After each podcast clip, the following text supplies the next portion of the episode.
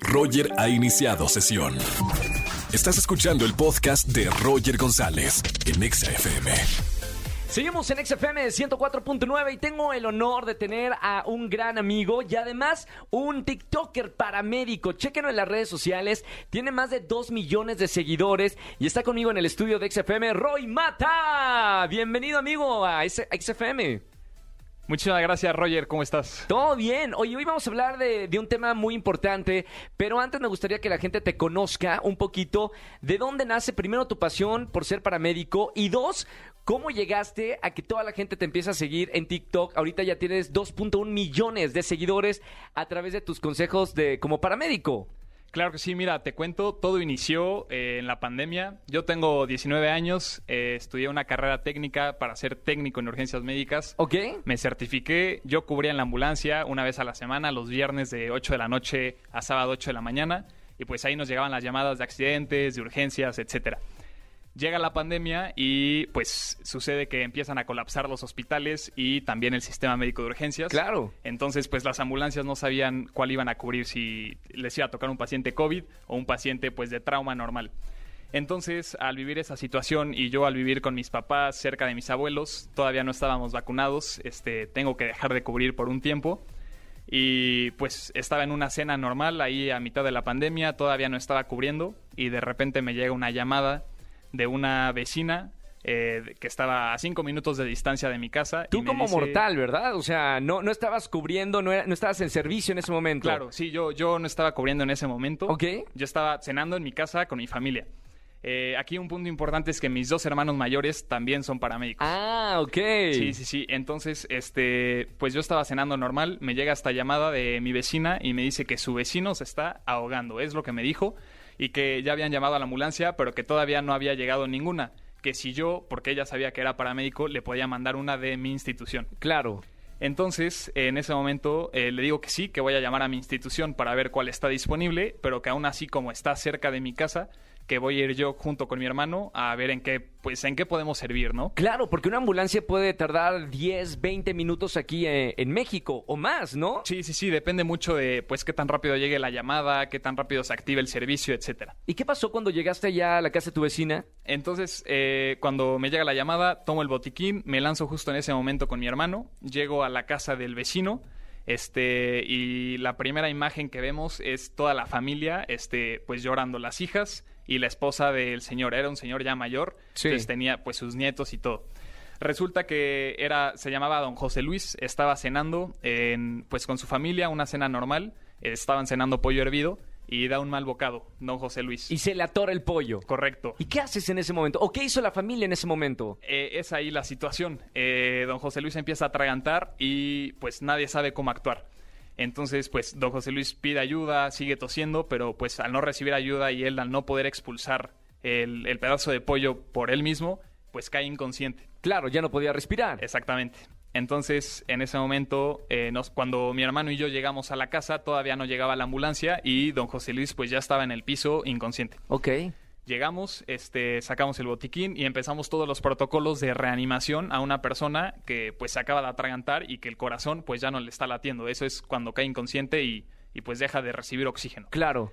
Entonces empezamos los protocolos de RCP, dos minutos después llega la ambulancia y llegan con todo el equipo faltante que es pues todo de vía aérea como intubación, este, los medicamentos, etcétera y pues seguimos con todos los protocolos, con todos los ciclos y después de 20 minutos más o menos de seguir con esta atención prehospitalaria, ya con los paramédicos, pues llega el momento de dar la mala noticia que pues que ya no se puede hacer algo más. Claro, qué triste. Sí, sí, sí. Es correcto. Entonces, este mi hermano y yo nos retiramos y la ambulancia se queda pues ahí en espera en la casa para todo el proceso legal.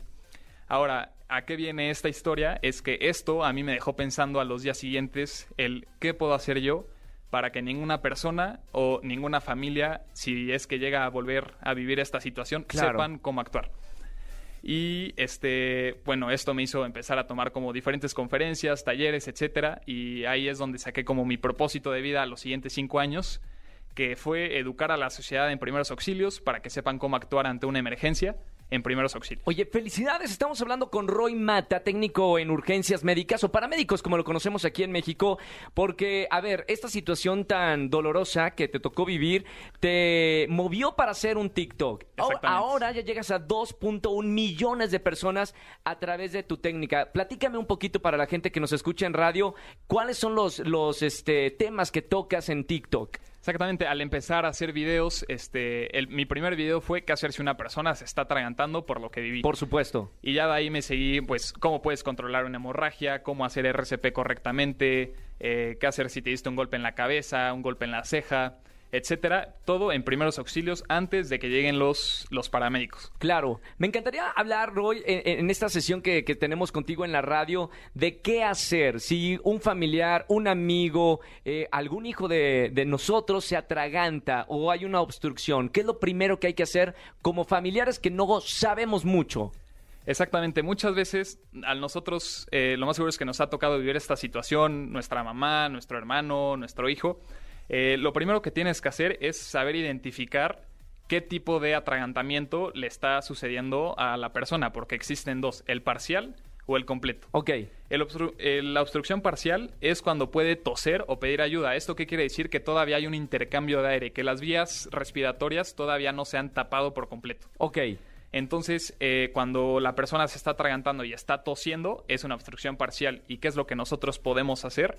Es colocarnos detrás de la persona Sí. y e invitarla a que siga tosiendo. Es lo mejor que podemos hacer. Perfecto. Que siga tosiendo y que siga tosiendo. hasta que solito eh, expulse el objeto, ¿no? O Eh, la comida, lo que sea. Sí, exactamente, porque sigue tosiendo y sigue habiendo un intercambio de aire. Perfecto. Ahora, el otro tipo de atragantamiento es un atragantamiento parcial. ¿Qué quiere decir esto? Es que ya no puede emitir ningún sonido porque las vías respiratorias están totalmente cerradas pues por el objeto extraño que pues está haciendo que está haciendo la obstrucción. Correcto. En este caso no va a servir de nada que siga tosiendo porque no está recibiendo oxígeno. Lo que tienes que hacer es colocarte detrás de la persona. Sí, Vas a rodear a la persona como si le quisieras dar un abrazo por la espalda claro. y con tu mano derecha vas a hacer un puño. El puño lo vas a colocar justo en el ombligo. Perfecto. Y con tu mano izquierda, que es la otra mano que falta, Sí. vas a envolver tu puño. Entonces es como si estuvieras abrazando al, al familiar que se está atragantando eh, por la espalda. ¿Y los movimientos cómo serían? Vas a hacer movimientos hacia ti y hacia arriba. Como si Perfecto. quisieras dibujar una J. Sí. Tienen que ser con la fuerza necesaria, como si le quisieras sacar el aire, porque tiene un objeto y ese objeto necesita ser expulsado. Perfecto. Entonces van a ser hacia ti y hacia arriba. Las veces necesarias hasta que el objeto sea expulsado. Maravilloso. Yo creo que con esto, digo, poco a poco vamos a ir tocando diferentes temas contigo, Roy. Muchas felicidades primero porque creo que encontraste una vocación muy bonita, tanto así que ya hay más de dos millones de personas que te siguen a través de TikTok y en tus redes sociales. Y creo que, bueno, ya nos contarás historias. Supongo que la gente ya te ha escrito que gracias a tus consejos le has salvado la vida a algún amigo o algún familiar, ¿no? Sí, es correcto y es lo que me mueve a seguir haciendo videos. Cada mensaje que me llegan, pues de mis seguidores que gracias a un video mío pudieron saber aplicar los primeros auxilios. Felicidades. Roy Mata con nosotros, técnico en urgencias médicas, paramédico, como lo conocemos aquí en México. Próxima semana tocamos algún otro tema o alguna pregunta que tenga el público, Roy. Me parece perfecto. Redes sociales, ¿dónde te sigue la gente? Tengo TikTok, Facebook e Instagram. En todos estoy como Roy Mata 01 y en todos subo contenido de primeros auxilios, cómo actuar ante una emergencia. 19 años, ¿eh? Una, una locura, de verdad creo que, que eres inspiración para, para muchos jóvenes y felicidades por hacer este tipo de contenido, Roy. Un placer tenerte aquí en XFM. Muchas gracias, Roger. Escúchanos en vivo y gana boletos a los mejores conciertos de 4 a 7 de la tarde por Exa FM 104.9.